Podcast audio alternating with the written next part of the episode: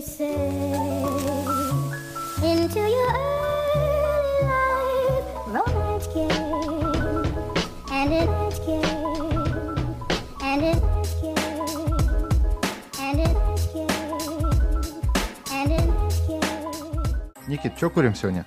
А, сегодня у нас все простенько. А, must have Pinkman, must have Apple Drops и, и Грейни Смит от Дарксайда, плюс немножко холодочка. Должно получиться легонько мятно, достаточно яблочно и а, ягодки из Пинкмана, малина, по-моему, даже вишня и, возможно, гранат, чтобы яблочко оттенить, чтобы не было слишком приторно. Уже опробовал, прям очень хорошо. Это хорошо. Курим, как обычно, на трех углях, вопреки канону. Так точно. В этом году знаменитый персонаж по имени Бэтмен справил свое 80-летие. Так, Мужчина уже в преклонном дедушка возрасте. Бэтмен, да. Дедушка Бэтмен, да.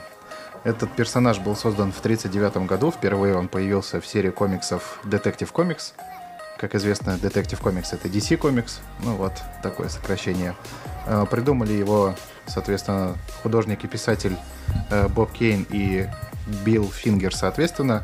Там была какая-то история по поводу правообладателей, то есть кто больше вклад внес в создание персонажа. Но в итоге вроде как э, общепринято то, что Билл Фингер вроде как больше привнес во всю эту историю, чем второй. Поэтому, Поздравляем юбиляра. да, поздравляем юбиляра. Бэтмен на самом деле как персонаж, на мой взгляд, он носит значительно большую важность, чем можно себе представить на первый взгляд. Прежде всего, даже наши родители и люди большего возраста все равно так или иначе знают Бэтмена как имя нарицательное, как персонажа. Бэтмен это уже по сути как, как терминатор. Да, Ну, то есть, э, воистину символ. произнося это буквосочетание, у тебя перед глазами встает конкретный образ. Да. Конкретного человека. Это подтянутый мужчина средних лет, в плаще, в маске, с ушками. С ушками. С ушками. Как мило звучит, вспоминаю, как он дает пизды в Архаме. Просто выбивает зубы, и вот это все. Ушки. На макушке. Что вообще из себя представляет Бэтмен как персонаж? А, Мне он очень нравится как персонаж с детства, и меня тогда и до сих пор он привлекает тем, что в эпоху, когда стали появляться комиксы, большой упор делался на супергероев, они носили во многом идеологический э, подтекст, патриотический подтекст. Капитан Америка как э, эталон этого всего, Супермен как э, непобедимый воин, ну, в общем, Америки. Даже в отрыве от этого.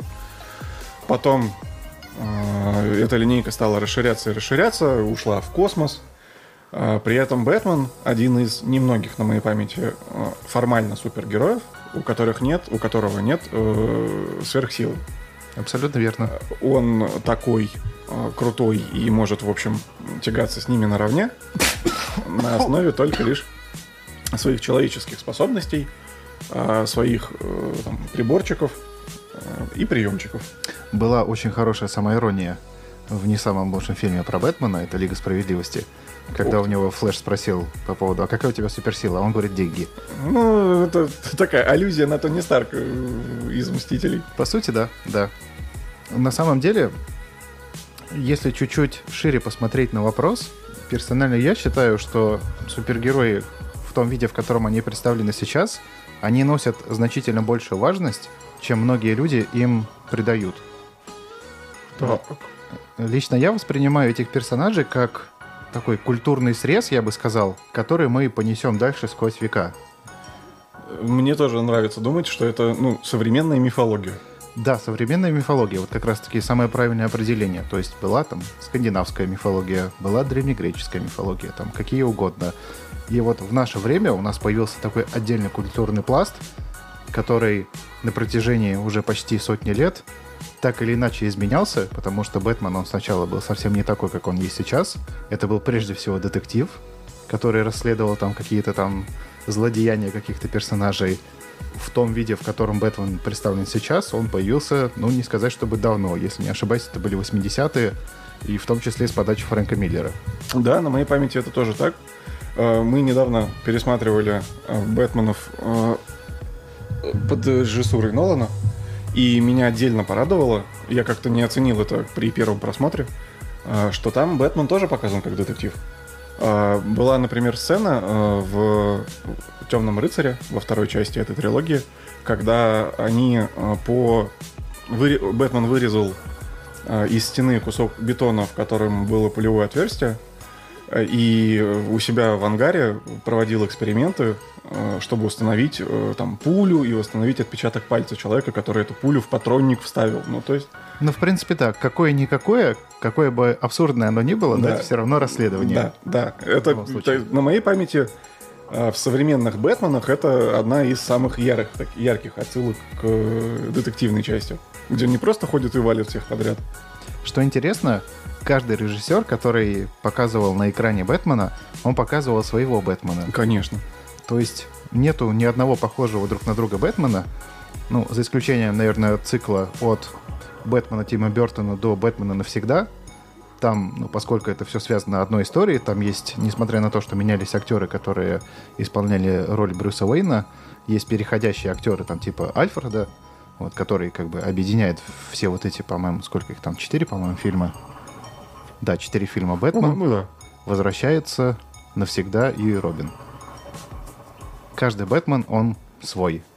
Первый Бэтмен, который появился там в, в какие-то бородатые, там чуть ли не 50-е годы, когда это еще было э, появление на черно-белом экране, ну, сейчас уже смотрится, ну, мягко скажем, олиповато. Мягко, очень мягко. Да. Эти поролоновые костюмы, э, нарисованная броня, торчащие соски в последующем. Но Бэтмобиль это вообще моя отдельная боль. Первый достойный Бэтмобиль, опять-таки, привет Нолану, 2008 год. На секундочку, тогда персонажу было 70, почти 70, 69 лет. Ну да. Э, Далее, соответственно, был Бэтмен Адама Веста. Это уже, по сути, первый цветной, если так можно сказать, Бэтмен на экране. То есть уже не на черно-белой пленке. Но, опять же, там далеко от образа не ушли. Это все равно выглядит как какой-то фарс. Ну, по крайней мере, сейчас. Да. После этого Тим Бертон в 89 году, если не ошибаюсь, он решил всю эту историю переосмыслить.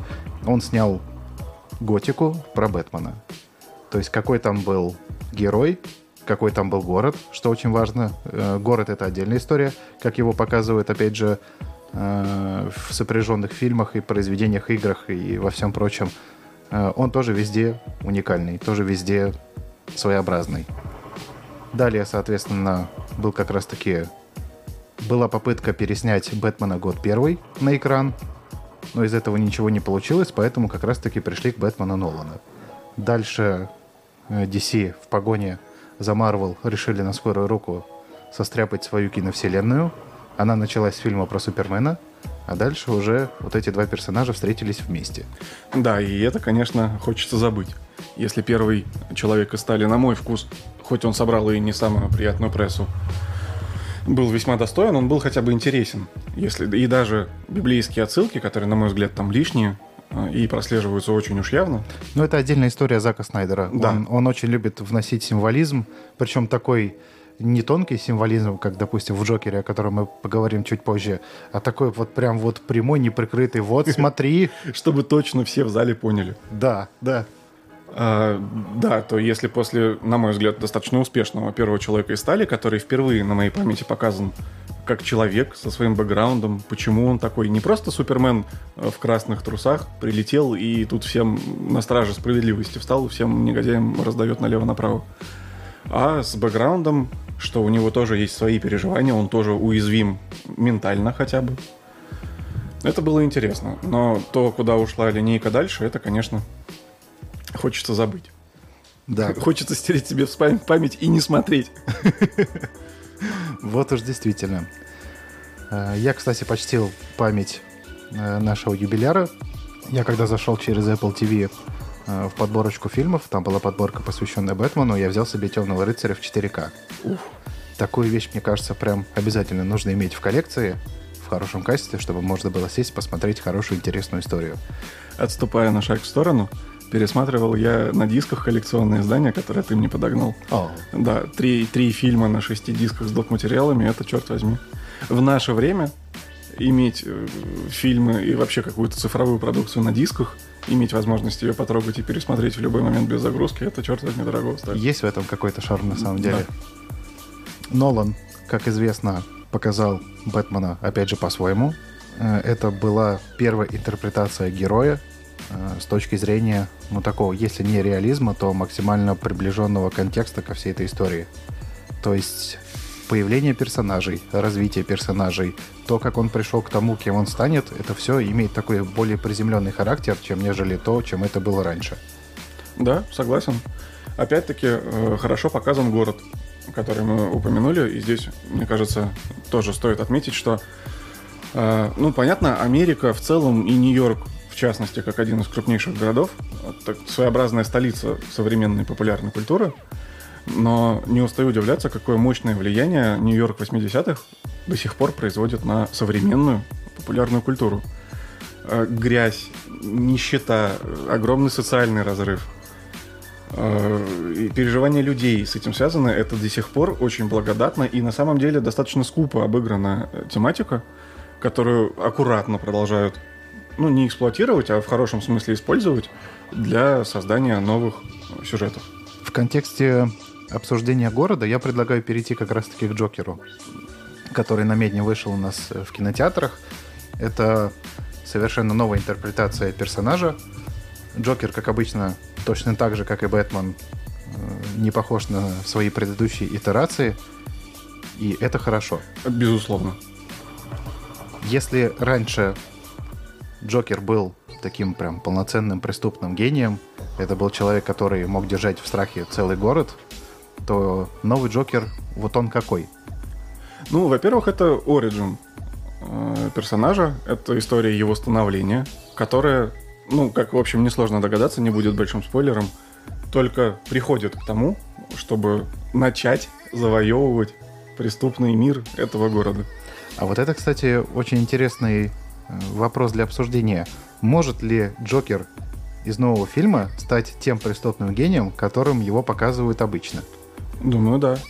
А, здесь, наверное, по крайней мере, на основе вот свежевышедшего фильма к этому меньше предпосылок, но зная в целом линейку персонажа, то, к чему он придет, я, в общем, легко верю, что даже этот Джокер, который показан не злым, э, не там маньяком ради маньячества, а он не, не показан как человек супер расчетливый, а, у которого есть там план Z на все случаи жизни.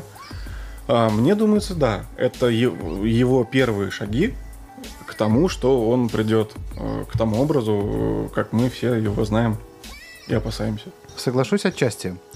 Прежде всего, фильм, на мой взгляд, э, вообще, если говорить про фильм, ну, если так можно сказать, в вакууме, как про самостоятельную историю, он очень интересен тем, что он мне напоминает работы Тарантино, э, в том смысле, что э, в работах Тарантино он очень часто показывает какую-то альтернативную реальность, в которой что-то происходит, но происходит вот иначе от того, как мы себе это представляем и помним. Да.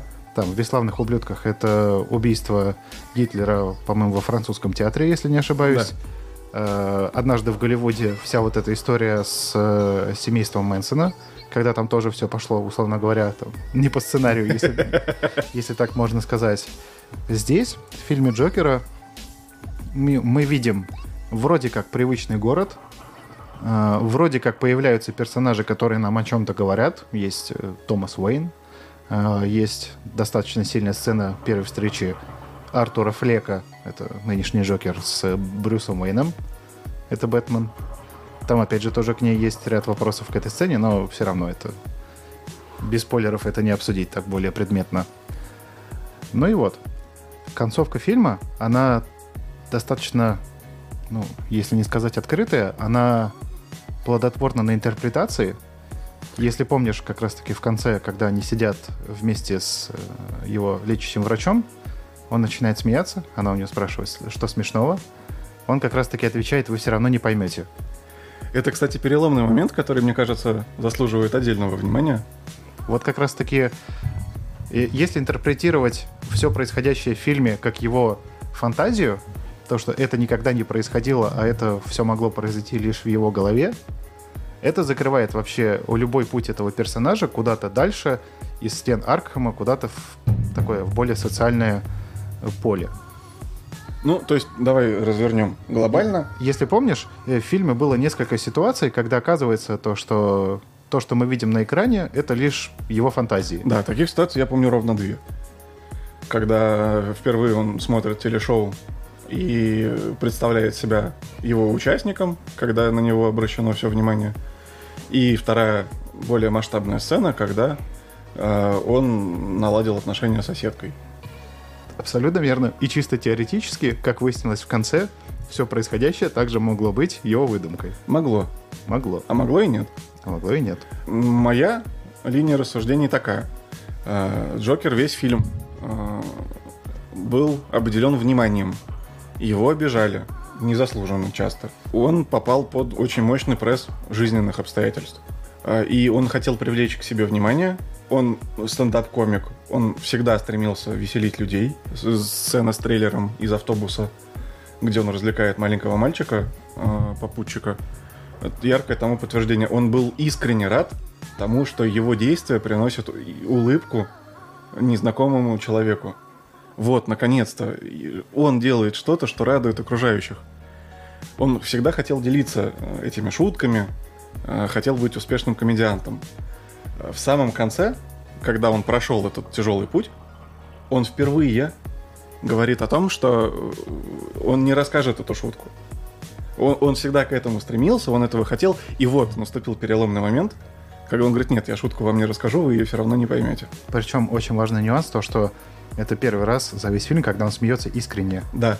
Это не вот его больной невротический смех, это действительно его э, веселость. Поэтому э, это тот э, крючок в фильме, ко- который, собственно, и дает повод для двойственности мнений. Если все это было, то это показывает перелом персонажа, что вот наконец-то он стал самодостаточным, у него больше нет потребности в том, чтобы ему в рот смотрели. Если всего этого не было, то он просто сошел с ума в психушке, и, ну, наконец-то стал кайфовать от своего безумия. Мне кажется, что тут дело немножко в другом. Это мое персональное видение. В одной из сцен э, визита к психотерапевту городской сотрудник у него спрашивает, есть ли у вас негативные мысли. И он отвечает о том, что у меня все мысли негативные. Э, Если учесть то место, где он живет, О, с, да. с кем он живет, Как он живет? Да, как он живет. Мне кажется, здесь больше вопрос не в том, чтобы приносить радость, а в том, чтобы просто получить какое-то просто обычное человеческое счастье. Даже вот эта сцена, где они идут с вот этой вот, как оказалось, э, ну, воображаемая сцена, где они идут с подругой и там останавливаются там возле газетной лавки, читают там какие-то надписи на газетах. Это, казалось бы, такой простой житейский момент, но это вот такая вещь, на ко- которая у нас, допустим, с тобой есть, но мы на это внимание не обращаем, а ему просто этого хочется, Маленькие радости обычного, обычного быта. обычного быта. И в итоге ситуация складывается таким образом, то что вот эта вся негативная атмосфера, которая происходит в этом городе, в этом фильме, ну, по сути, она, наверное, ломает человека. И как раз-таки вот тот самый триггер происходит э, в сцене в поезде, На поезде метро. в поезде метро. Да. когда уже все, после которой ну, все, обратной дороги нет, все, вот это как раз-таки переломный момент. Да, да, во многом согласен. В целом, фильм очень крепкий, э, но есть такое ощущение утробное, что я не могу его порекомендовать, потому что он, прежде всего, он очень тяжелый, Да. В нем огромное количество интересных отсылок, то есть там можно углядеть э, короля комедии, про которого все, естественно, говорили. Это фильм с Робертом Де Ниро и очевидная отсылка к фильму при участии Роберта Де Ниро в телешоу, которое смотрит Артур Флек. Таксист. Таксист, опять же, ну, же та- Робертом Де Ниро. таксист это опять же, ну вот, наверное, э, самая прямая отсылка, которую можно заметить в этом фильме. Ну, то есть, если ты успел там когда-то там в своем юношестве или детстве, или там молодости, может быть, посмотреть таксиста, то ты прям поймешь то, что ну, Есть, мягко говоря, общие моменты. Да. И при этом возникает очень странное ощущение. Вот э, когда ты смотришь, допустим, Темного рыцаря, у тебя нет такого ощущения, что, о, круто, вот это мне напоминает вот этот фильм. Да. Вот это мне напоминает вот тот фильм. А вот это из вот этого фильма вообще круто. А когда ты смотришь Джокера, ты в целом говоришь о том, что круто, сильно, но это все вот прям вот я уже видел, и там чуть ли не по сценам можно разобрать, где конкретно я это видел прежде. А хорошо ли это или плохо? А вот, взгляд? вот хороший вопрос. Это как раз таки к разговору о фильме «Вакууме». Ага. Э, Многие журналисты говорят о том, что, ну, это правильная мысль, на мой взгляд, о том, что э, если имена персонажей и, ну, заглавное имя города поменять в этом фильме на какие-то другие, допустим, это будет не Готэм, а Нью-Йорк, и, допустим, это будет не Томас Уэйн, а какой-то другой богатей, допустим, это будет не Джокер, а там какой-то другой, я не знаю, комедиан, Мгм. допустим, пускай его назовут. Этот фильм будет максимально самостоятельный и не будет вообще не иметь как бы ничего общего со вселенной DC. И отсылки в этом смысле никак ему не мешают. Вроде как бы да. Но с другой стороны, вот это вот э, ощущение бэкграунда о том, что ты знаешь, что вот есть похожее произведение, оно все равно вот как-то вот не оставляет. Теперь моя очередь соглашаться отчасти. А, у меня не такой уровень насмотренности в кино. Эти отсылки я проследил, и ну, они мне не мешают. А, я не понимаю разницы детальной между фан-сервисом и отсылками. Наверное, отсылки более общее понятие, фан-сервис более узкое. А в этом фильме нет фан-сервиса как такового. Там есть отсылки к другим произведениям популярной культуры, но нет отсылок к другим Бэтменам, к каким-то злодеям, которые могут появиться в дальнейших частях. Убийство родителей Брюса Уэйна — это отсылка или фан-сервис? Э, Я думаю, что это соблюдение канона, ни то, ни другое. Ну, может быть. Это важная часть, э, важная веха э, истории персонажа, которая, в общем, может немного по-разному интерпретироваться каждый раз. У того же Нолана э, та же сцена показана с другого ракурса и дает другие переживания.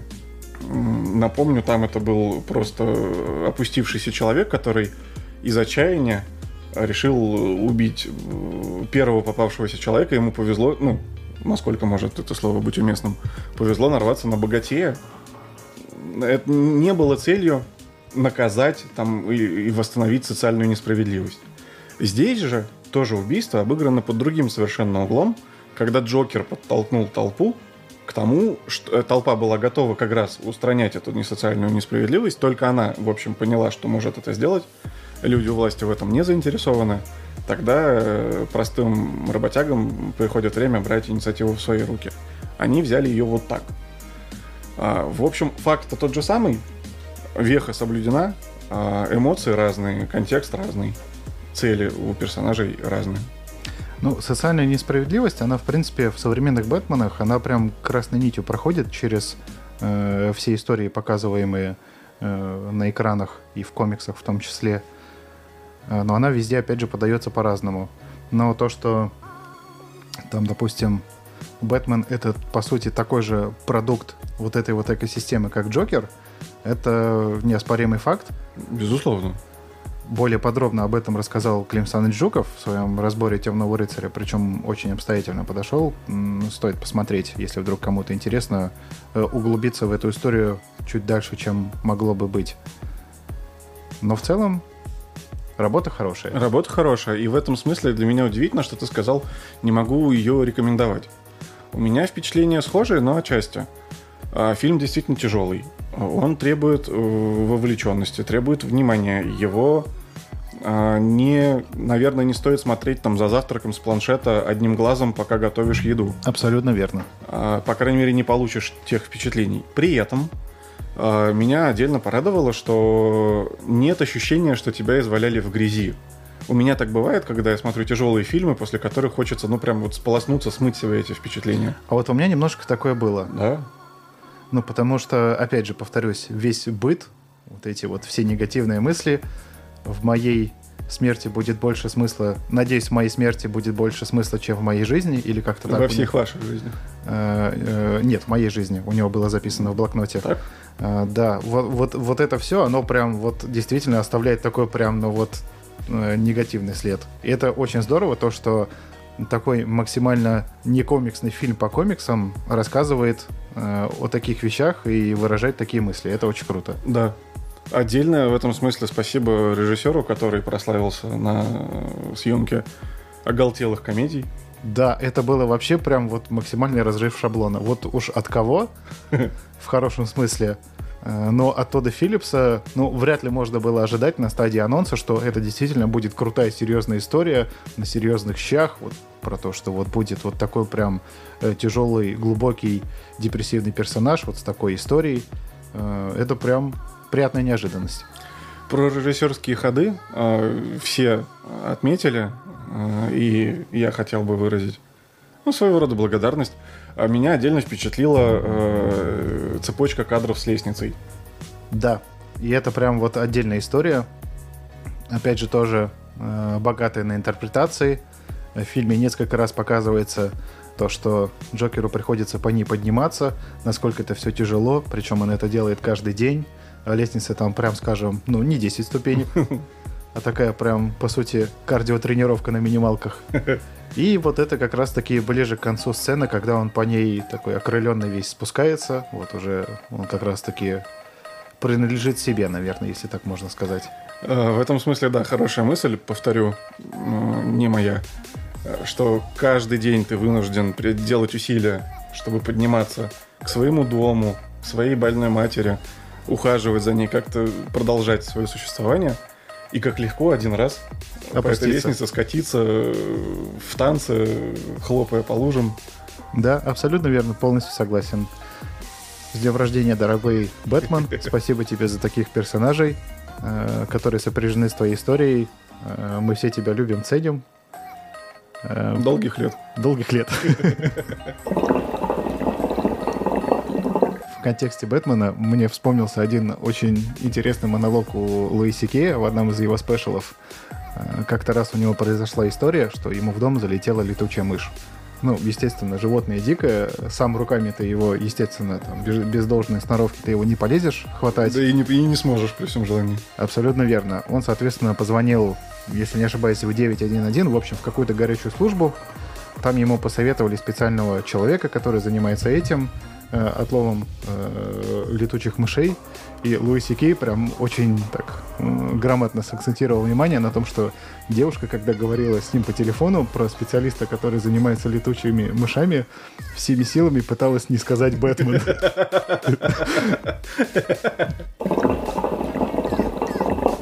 На Медне мы с тобой сходили на концерт широко известного в узких кругах э, стендап-комика Дары Обрена. Так точно. Широко известный в узких кругах, потому что комик действительно интересный, заслуживает своего внимания. Он невероятно обаятельный. Э, В отличие от многих стендап-комиков, он очень живо общается с толпой. И в отличие, допустим, от э, того же Джимми Карра, ты не остаешься облитым дерьмом после общения с Вот ним. уж да. Да, А прямо-таки наоборот. да, прямо-таки наоборот, как он правильно сказал в одном из своих выступлениях, э, я, в одном из своих выступлений я сделаю из вас богов, из этого зала вас будут выносить на руках. Э, Важно понимать то, что этот человек в свое время выступал в Королевском театре в Великобритании. Один из крупнейших театров в мире. Да. К сожалению, ситуация сложилась так, что в Санкт-Петербурге Дара Убрин выступал в ДК имени Газа. Площадки мест, наверное, на 400, из которых заполнено было 250, дай бог. Дай бог, дай бог. Ну, вопрос организации рекламы это вообще отдельная история. Просто очень обидно, когда происходит, когда действительно интересные люди приезжают в Россию, э, не встречают заслуженного отклика, действительно заслуженного Действительно. отклика. И в следующий раз Дара может просто, просто-напросто подумать, а надо ли мне туда ехать? Что называется, галочка стоит, я там побывал. Отметку на карте поставил. Вроде люди встретили тепло, но их, блин, мало. Я не привык выступать на такую аудиторию. С другой стороны, стендап-комедия тема хороша, что э, комики выступают в барах. Тоже, в общем, публика очень разная, и ее не очень много. И скорее выступление на площадке уровня Королевского театра в Англии — это та площадка, на которой хорошо записывать спешалы, а, чтобы потом на DVD или в цифре был виден масштаб. Да. Но, в общем, надо понимать, что их тур во многом состоит из схожих площадок, хотя мне, конечно, хочется думать, что больших по объему. При этом, несмотря на малое количество зрителей, сравнительно мало, Дара выступил на всю катушку, без халтуры и также обаятельно, бодро, динамично и смешно, как это, в общем, могло быть в том же Королевском театре. Важный нюанс то, что все полтора часа Дарва Брин выступал на английском языке со своим неповторимым ирландским акцентом. Он несколько раз оговаривался о том, что я понимаю то, что для вас английский второй язык, но тем не менее я буду стараться говорить немножко помедленнее. Он врал. Он врал. Не проходило и пяти минут, когда Дара просто завораживающе входил в кураж и продолжал рассказывать свои интереснейшие истории в том же формате, в котором мы все привыкли его видеть на экранах наших телевизоров, компьютеров и так далее. А говорит он очень быстро. Говорит он очень быстро, потрясающий акцент. Я с него просто кайфую. Как он себя ведет на сцене, как он, да просто как он ругается матом, вот эти вот what the fuck, это просто неповторимо. Очень приятно было видеть среди посетителей некоторое количество стендап-комьюнити, гостей стендап-комьюнити. Это были там, Алексей Смирнов, там, Нидаль Абугазали, Игорь Мейерсон. И Из тех, что я успел углядеть, ну так вот, э, абсолютно мимолетно. Очень круто то, что эти комики так или иначе поддерживают артиста. Да, и поддерживают его прямо-таки непосредственно. И рублем, и вниманием. Ну и своего рода дань уважения человеку. Было очень приятно увидеть, там, естественно, Дара в определенный момент на концерте спросил, есть ли среди вас бритиши. Там три с половиной человека с балкона выкрикнули «У!». Это было очень здорово. Казалось бы, занесло людей. Да, абсолютно верно. В октябре в промозглый Петербург. Не в самый туристический сезон, но тем не менее доехали. Большие молодцы. Респект. Предисловие есть небольшой инсайдик. Он на следующий день в- Дара выступал в Москве, и туда должна была собраться прям вся московская стендап-комедия. Ребята из стендап-клуба номер один, из Comedy Store а или Stand-Up Store а. Ну, в, в общем, э, все, кто э, действительно увлекается комедией, кто делает в этом карьеру, и кто погружен, они его знают, любят и ценят. И отдельно приятно, что там таких людей из стендап-комьюнити э, должно было быть существенно больше. Э, Здорово, что люди его действительно ценят.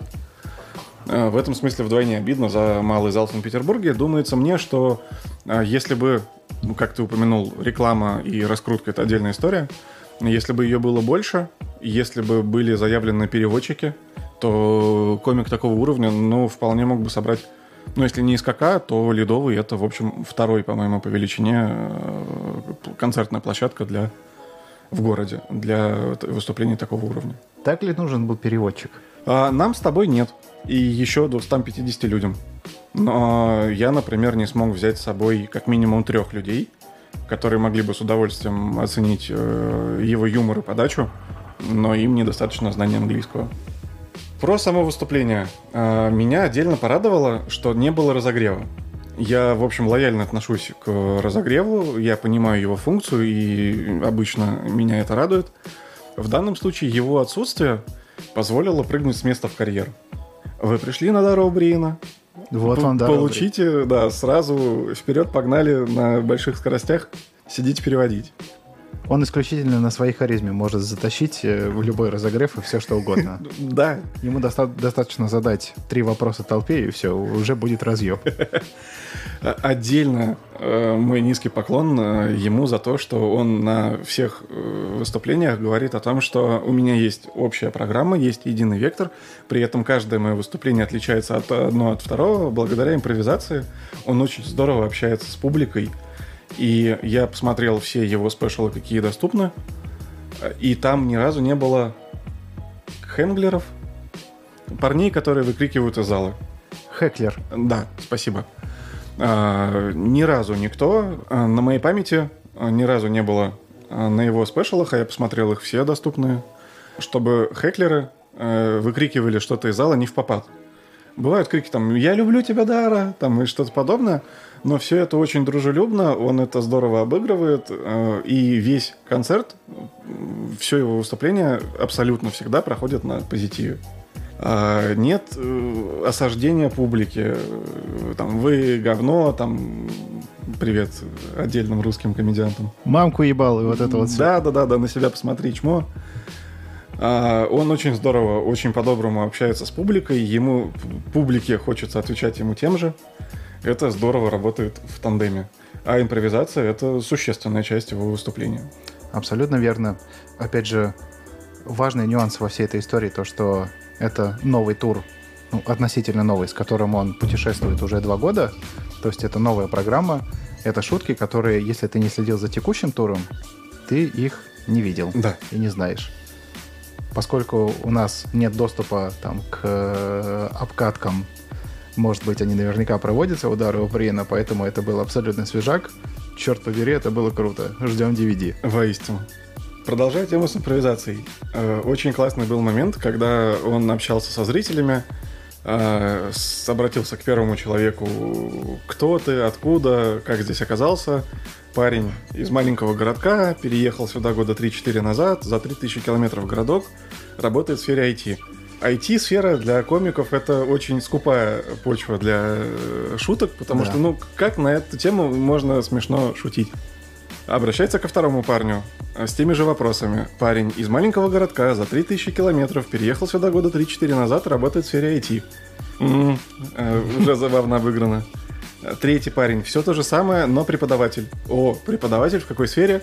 IT. Четвертый парень, все то же самое, занимается разработкой искусственного интеллекта. Пятый парень, там или какой-то еще по счету, внезапно мастер кожевенного дела. Он занимается изготовлением кожаных сумок, если не ошибаюсь. Ну да, чего-то такого. И вот средневековое ремесло Да. посреди города, населенного программистами. А- Особенно, к чему я начал, э, в какой-то момент э, за спиной удары на огромном э, экране, на который светит проектор, появилась ошибка Windows. Дара там забавно это обыграл, и уходя на антракт, обратился к публике. А у нас там, вы видите, на экране какие-то неполадки. Есть здесь люди, которые разбираются в компьютерах. Пересказывать это, конечно, нелепо, что называется. Это надо было видеть. Да. А, Но, тем не менее, вот из таких мелочей и создается отдельное, особое, хорошее настроение. Полностью согласен. Несмотря на малую аудиторию, мне хочется думать, что приняли мы его со всей силы любезно и тепло. И все-таки стоит ожидать его возвращения и других иностранных звезд комедии в Россию. Это были стоячие овации. Это очень важный нюанс. Он оценил. И самому было приятно его под- поддержать в этот момент. Вот уж воистину. Дара, мы тебя ждем. Возвращайся, пожалуйста. Куда угодно. Хоть, я не знаю, в переходе выступи. Даже если не соберем. Что-нибудь придумаем. Э, В этом смысле приятно э, на этой же волне в конце ноября в Москве будет э, Дэниел Слос. Насколько я понимаю, также без переводчика. Это молодой, очень, на мой взгляд, веселый э, стендап-комик, на которого обязательно стоит сходить. Абсолютно верно. И хочется верить в то, что в отношении Дэниела Слоса организация будет работать чуть-чуть поактивнее и все-таки сможет дать к хорошему артисту полный зал. Да, но опять-таки есть небольшой инсайдик о том, что организацией этого выступления Дэниела Слоса занимается достаточно сильная промоутинговая компания. А, Реклама активно, по крайней мере у меня, а, в интернете появляется начиная с мая. И по состоянию на июнь продано было что-то половины или две трети мест. Так что, в общем, от существенно большего зала, чем ДК Газа на окраине Петербурга. Поэтому хочется думать, что да, там публика зажжет ничуть не меньше, чем на нашем камерном представлении. Ждем, ждем. Ждем.